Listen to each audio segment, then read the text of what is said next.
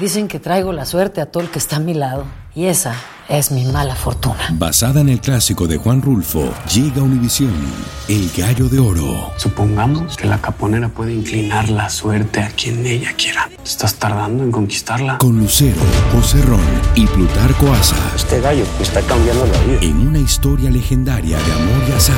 No trates de cambiarme, no lo vas a lograr. El Gallo de Oro, gran estreno miércoles 8 de mayo a las 9 por Univisión. Bienvenidos al podcast de Noticiero Univisión Edición Nocturna. Aquí escucharás todas las noticias que necesitas saber para estar informado de los hechos más importantes día con día. Jueves 22 de junio y estas son las principales noticias. Sensores secretos que detectan submarinos enemigos escucharon hace días la implosión catastrófica del sumergible Titán. No se sabe si podrán recuperarse los cuerpos de los cinco tripulantes. El gobierno federal demandó al gigante Amazon acusándolo de prácticas engañosas para agregar suscriptores a su servicio Prime sin su consentimiento y complicándoles la cancelación. Un encuentro virtual con hinchas mexicanos marcó el debut de Jaime Lozano como entrenador interino del Tri. Respondió preguntas y los animó a respaldar nuevamente al equipo tras bajas actuaciones. Científicos descubren una proteína como posible remedio para la calvicie. Así comienza la edición nocturna. Este es Noticiero Univisión Edición Nocturna con León Krause y Mike Interiano. Muy buenas noches. Tras la confirmación de que el sumergible perdido en el Atlántico Norte sufrió lo que se llama una implosión catastrófica, causando la muerte de sus cinco tripulantes, la investigación sigue para averiguar la causa de esta tragedia. Así es, León. Expertos están analizando los restos de la nave hallados por un robot, buscando pistas que expliquen qué pasó y qué llevó a este desastre. Danay Rivero nos tiene el reporte de la súbita y trágica muerte dentro del sumergible. Tras días de búsqueda incansable, Hoy la Guardia Costera estadounidense confirmó que no hay posibilidad de encontrar con vida a los cinco ocupantes que iban a bordo del Titán en una expedición hacia los restos del Titanic. El primer indicio surgió el domingo luego de que detectaran una anomalía que probablemente fuera la implosión mortal del Titán. Pero muchos se preguntan por qué se esperó hasta hoy para confirmarlo en conferencia de prensa. El mundo marino y submarino tiene muchos ruidos muchos sonidos, naturales y artificiales. Ellos detectaron un sonido que ahora obviamente lo pueden correlacionar con una implosión. En el momento no es eh, correlacionable porque no, tú no conoces el origen, no conoces exactamente qué pudo haber ocasionado eh, e, ese tipo de evento. Entonces se dieron cuenta de que los micrófonos diseñados para detectar submarinos enemigos habrían detectado por primera vez la tragedia del Titán horas después de que la nave iniciara su misión. Y el reciente hallazgo de cinco pedazos del sumergible por un equipo que operaba remotamente ayudó a conectar los hechos y llegar a una conclusión. Luego de conocer la noticia, los familiares y amigos de las víctimas reaccionaron. Con profundo dolor anunciamos el fallecimiento de Shahzada y Suleiman Dawood. Nuestro querido hijo estaba a bordo del sumergible Titán, escribió su madre Christine Dawood y el Club Explorers, al que pertenecía uno de los ocupantes del sumergible, publicó Hamish Harding es un amigo muy querido para mí personalmente y para el Club de Exploradores. Posee varios récords mundiales, siempre supo ir más allá de sus sueños y expectativas. Hace cinco años, un piloto de la compañía dueña del Titán advirtió que la nave no era segura. Por su parte, el director de la película Titanic, que ha bajado a los restos del barco en otras naves, dijo que una tragedia muy parecida en la que no se dio la alarma se produzca en el mismo lugar con todo el buceo que se realiza en todo el mundo le parece asombroso. El Titán perdió contacto aproximadamente una hora y 45 minutos después que comenzó a sumergirse en el agua. Y claro, lo que nos preguntamos todos, uh, Danay, es qué dicen los expertos de cómo pudieron haber sido los últimos instantes de las personas a bordo del Titán. Los expertos aseguran que una implosión de ese tipo ocurre en segundos y que seguramente las personas que iban a bordo ni tan siquiera se dieron cuenta, ni tan siquiera se enteraron. Lo describen como un suceso instantáneo y violento. Regreso contigo, Maiti. Gracias, Danay, qué terrible. Muchos se preguntan quiénes eran las víctimas mortales de esta tragedia, pues fueron cinco exploradores con un espíritu de aventura y una pasión científica por los mares. Lourdes del Río nos tiene más de quiénes eran estas personas. Todos los que se embarcaron en esta expedición tenían algo en común, un corazón aventurero. Comencemos por el multimillonario británico Hamish Harding. Harding fue pasajero el año pasado en el quinto vuelo espacial tripulado de Blue Origin, la empresa espacial privada fundada por Jeff Bezos tan reciente como en marzo de este año, compartía la emoción que este viaje le había causado. Detesto decirlo, pero no pensaba mucho en mi familia, pensaba en la misión cuando nos lanzamos. Es tan emocionante, es una experiencia increíble. Ir a ver con sus propios ojos los restos del Titanic iba a ser otra de sus grandes aventuras. Stockton Rush, el piloto del sumergible, es el fundador de Ocean Gate, la empresa privada de investigación y turismo que ha realizado más de una docena de expediciones submarinas desde 2010, incluyendo este fatídico viaje. Licenciado en Ingeniería Espacial por la Universidad de Princeton, para Rush la exploración oceánica era una vocación. De niño soñaba con ser astronauta, pero más tarde se dio cuenta de que quería explorar otro mundo desconocido, el océano. Me gustaría ser recordado como un hombre innovador. Creo que fue el general MacArthur quien dijo, eres recordado por las reglas que rompes. Yo he roto algunas reglas para hacer esto posible es que el corazón aventurero es difícil de controlar a pesar del peligro que conllevan viajes como el del Titán. Alan Estrada, el mexicano que completó la travesía, da fe de eso. Sabemos perfectamente lo riesgoso que es una expedición de este tipo. Sabemos que Titán es un sumergible experimental único en su tipo, hecho de fibra de carbono. Sabíamos que, que estamos arriesgando básicamente la vida. Firmas un release de muchísimas hojas en donde sabes el riesgo que estás tomando. Como dato curioso, Wendy Rush, la esposa de Stockton, está taranieta de dos pasajeros de primera clase que murieron cuando el transatlántico se hundió en 1912. Una versión ficticia de su historia fue inmortalizada en 1997 en la película Titanic, en una conmovedora escena de una pareja de ancianos abrazados en la cama mientras las aguas suben alrededor de su camarote. El empresario británico pakistaní Chazada Dawood, de 48 años, miembro de una de las familias empresariales más prominentes de Pakistán, y su hijo Suleiman, de solo 19, también viajaban en esta expedición. Dawood comprendía que se trataba de algo que retaba las capacidades tecnológicas disponibles, pero según algunos de sus amigos no parecía preocupado por el riesgo. La quinta persona que iba en el sumergible era Paul Henry Nargelot, comandante retirado de la Armada Francesa de 77 años de edad.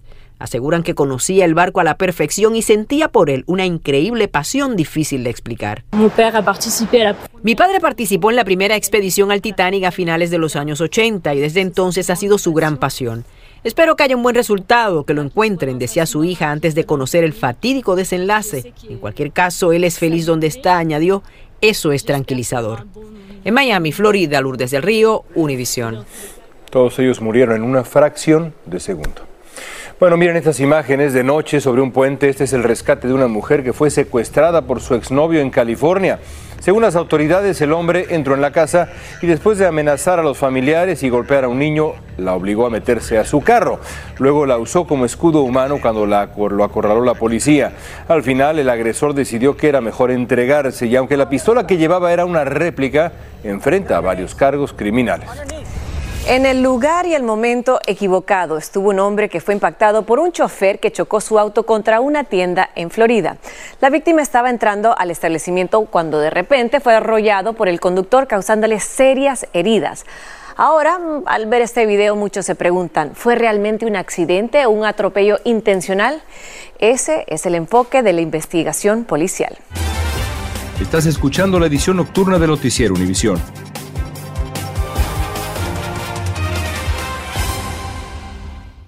Dicen que traigo la suerte a todo el que está a mi lado. Y esa es mi mala fortuna. Basada en el clásico de Juan Rulfo, llega Univisión, El Gallo de Oro. Supongamos que la caponera puede inclinar la suerte a quien ella quiera. ¿Estás tardando en conquistarla? Con Lucero, José Ron y Plutarco Asa. Este gallo está cambiando la vida. En una historia legendaria de amor y azar.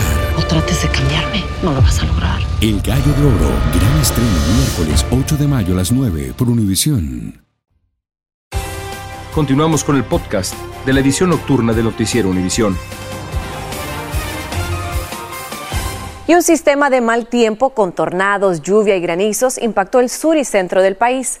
En Colorado, los enormes granizos que cayeron causaron decenas de lesionados. Y en la localidad de Matador, en Texas, un poderoso tornado causó la muerte de al menos cuatro personas, hiriendo a muchas otras. Nidia Cavazos nos tiene los detalles y las imágenes de la devastación venimos de Venezuela dejando todo, todo y pues otra vez volvemos a empezar de cero. Esta madre, junto a su niña de nueve años y su esposo, hoy se enfrentan a la dura realidad de que tras haber llegado a Estados Unidos hace dos meses en busca del sueño americano, hoy han perdido su hogar en Houston, Texas. Estoy embarazada de cuatro meses y, y pues he tratado de controlar porque es una impresión bastante fuerte. Decenas de familias se quedaron en la calle luego de que los rayos provocaran que se incendiara un complejo de apartamentos durante las fuertes lluvias del miércoles.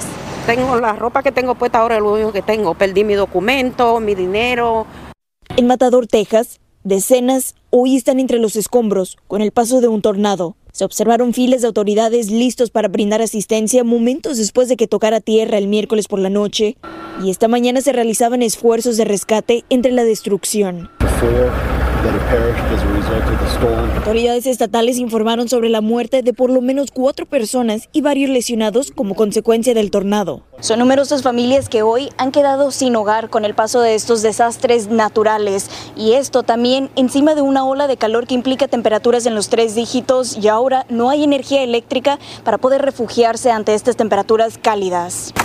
En Colorado, mientras tanto, el mal tiempo llegó con fuertes lluvias de granizo de tamaño de pelotas de béisbol. Decenas de personas que asistieron a un concierto en el exterior terminaron lesionadas, mientras que el granizo dañó varios autos. Las fuertes lluvias, vientos y tormentas no cesarán, sin embargo, pues las advertencias del mal tiempo continúan para el sur del país en medio de un calor extremo. Desde Houston, Texas, Nidia Cavazos, Univisión. La Comisión Federal de Comercio entabló una demanda contra Amazon, la cual incluye cuatro cargos civiles por haber inscrito a los consumidores sin su consentimiento al servicio Prime, presentándoles un botón para completar sus transacciones, pero que no indicaba la inscripción a este servicio, que además cuesta 14 dólares con 99 centavos al mes. La denuncia también recalca que la cancelación de una suscripción era demasiado complicada y que la empresa rechazó cambios para facilitar el proceso. Amazon se defendió a través de un comunicado en donde dice que las afirmaciones de la FTC son falsas en cuanto a los hechos y la ley, que la verdad es que a los clientes les encanta Prime y por diseño lo hacemos claro y simple para que los clientes se registren o cancelen su membresía Prime. Y bueno, Jaime Lozano todavía no debuta como entrenador interino de la selección mexicana en la cancha, pero hoy hizo algo tal vez más importante. Respondió las inquietudes de varios aficionados que están desencantados con el equipo. Lo hizo en una charla virtual donde buscó proyectar esperanza para tratar de recuperar el entusiasmo que se perdió después de la derrota contra Estados Unidos. Alejandro Madrigal tiene la historia de lo que pasó el día de hoy. Jaime, ¿qué tal? Buenas tardes, bienvenido a la, la afición arropó a Jaime Lozano, que lleva un día al frente del Tri. La Federación Mexicana de Fútbol convocó a los seguidores para interrogarlo. Todas las preguntas fueron casi un pase a gol, pero aseguró que necesitan a la afición, quien los castigó el domingo pasado al no ir al estadio en Las Vegas. Esperemos ver eso, un equipo dominante, un equipo protagonista, un equipo que cuando no tenga balón busque recuperarlo rápidamente, un equipo que busque generar muchas opciones de gol y con esto creo que estaremos cada vez más cerca de ganar partidos. El intercambio fue promovido en redes sociales y de nueva cuenta la gente volvió a creer en ellos. En solo unos minutos se saturaron las inscripciones para participar. Le hicieron 12 preguntas y contestó que no será fácil, pero espera ganar. Mi pregunta es si veremos las mismas caras que vimos en, la, en los Juegos Olímpicos de nuevo, porque hay algunas que ya se desaparecieron. Punto número uno, técnico hecho en México y eso nos da muchísimo orgullo. No soy un técnico defensivo porque no me veo. Eh, no sé si catalogarme o etiquetarme como ofensivo, pero sí quiero ser un técnico protagonista. Un equipo, quiero un equipo protagonista más bien. Ya en la cancha este jueves Jimmy tuvo su primer entrenamiento y previamente se presentó con sus jugadores. Con al menos 10 de ellos ganó la medalla de bronce en las Olimpiadas de Tokio en 2020. Sé que los momentos no han sido los mejores, pero también sé que de estas circunstancias, de estas situaciones, es de donde se forjan las mejores historias de vida. Y en este caso de deporte. El único en tomar la palabra de bienvenida fue el capitán Guillermo Ochoa ante el silencio incómodo del grupo. pues bienvenido. Mm. Yo no recuerdo un ejercicio así, Alejandro. ¿Es común que se den los encuentros, encuentros con aficionados, directores técnicos de la selección mexicana? No, no, no, para nada, para nada, León. Todo lo habría originado esta dolorosa derrota al baile que nos puso Estados Unidos, la goliza 3 a 0 y después la falta de público por el tercer lugar en el torneo de la Nations League, donde pues ni el 10% de la afición se volcó a ver a la selección. Jimmy Lozano dijo que quiere ir paso a paso, pero la meta es ganar sí o sí la Copa de Oro. Se espera recobrar la confianza el próximo domingo frente a Honduras. Maiti, lo siento. lo siento. Mm, vamos a tener que ver después de ese encuentro. Pero mientras eso llego, le quiero preguntar a usted, ¿suele mandar cheques por correo? Tenga mucho cuidado porque los delincuentes los están robando cada vez más. Reportes revelan un aumento de los robos de correspondencia en los buzones de las casas, en las oficinas del servicio postal, incluso en los carros de los carteros. Claudia Uceda tiene las recomendaciones de expertos para evitar ser víctimas de estos asaltos. El aumento del delito por correo obliga a expertos a advertir a que no se envíen cheques por el servicio postal. Bueno, de ponerle un candadito quizás a cada buzón. Esta niñera teme por su cheque de reembolso del servicio de rentas internas. Estoy esperando ese chequecito que me, me a mi casa desde varios meses y hasta la fecha no me ha llegado. Según esta agencia, se reportaron 305 robos o fraudes en los primeros seis meses del año. El año pasado se reportó un total de 412 robos. Los estafadores atacan los buzones de residencias e incluso los del servicio postal. En Los Ángeles, residentes graban escenas como esta, correspondencia robada desparramada por el suelo. Al verlo, Edelmina dice... No, que eso está muy mal porque eh, todos, todos los que estamos aquí estamos trabajando y nos cuesta el dinero. Los ladrones usan una técnica conocida como lavado de cheques para borrar la información y cambiar el monto del importe y el nombre del destinatario. Y estos robos ha obligado al servicio postal recomendar evitar utilizar sus propios buzones azules. En lugar de eso, la agencia recomienda venir a sus oficinas para así evitar ser víctima de robo. Si bien es cierto que ahora menos personas usan cheques, el año pasado se escribieron más de 3 mil millones. Le recomendamos a los consumidores que siempre y cuando pueda, pues trate de pagar en línea o a través de aplicaciones del teléfono. En Washington, Claudio Seda, Univisión. Gracias, Claudia. Y cambiando de tema, es oficial. Los hispanos son la mayor parte de la población en el estado de Texas desde julio de 2022. Esto según las nuevas cifras de la Oficina del Censo de Estados Unidos. Son estas. Los datos indican que hay más de 12 millones de residentes hispanos en Texas, mientras que hay un estimado de 11.9 millones de tejanos blancos no hispanos. En términos generales, los latinos los superan por unas 129 mil personas allá en Texas. Y desde que un devastador incendio derrumbó un tramo de la autopista I-95 en Pensilvania a principios de este mes, se ha trabajado incansablemente para repararla. Y ahora una pieza única, un secador a reacción, está ahí para ayudar. El Chevrolet Silverado, especialmente equipado, se encarga de secar la pista de carreras después de los retrasos por la lluvia en la NASCAR. Y también sirve para secar el nuevo material de la carretera en medio de las inclemencias del tiempo. Mañana se espera se reabra la autopista I-95. Continuamos con el podcast de la edición nocturna de Noticiero Univisión. Gran indignación causó la agresión de un guardia de seguridad contra un vendedor de flores que ofrecía sus flores a un potencial cliente afuera de un restaurante, esto en México, tras reírse con un hombre que lo acompañaba, este señor, el atacante, caray tomó impulso y sorprendió cobardemente a la víctima con un puñetazo mientras trataba de vender flores. Acá en Estados Unidos se enfrentaría la justicia. La pregunta es, ¿y en México? Y socorristas franceses buscan a una persona desaparecida tras una fuerte explosión en París que derrumbó un edificio causando heridas a unas 40 personas. La estructura donde funcionaba una escuela de artes quedó convertida en una montaña de escombros. Aún se investiga la causa del siniestro, pero algunas informaciones indican que habría sido por una fuga de gas. Gracias por escucharnos. Si te gustó este episodio, síguenos en Euforia, compártelo con otros, públicalo en redes sociales y déjanos una reseña.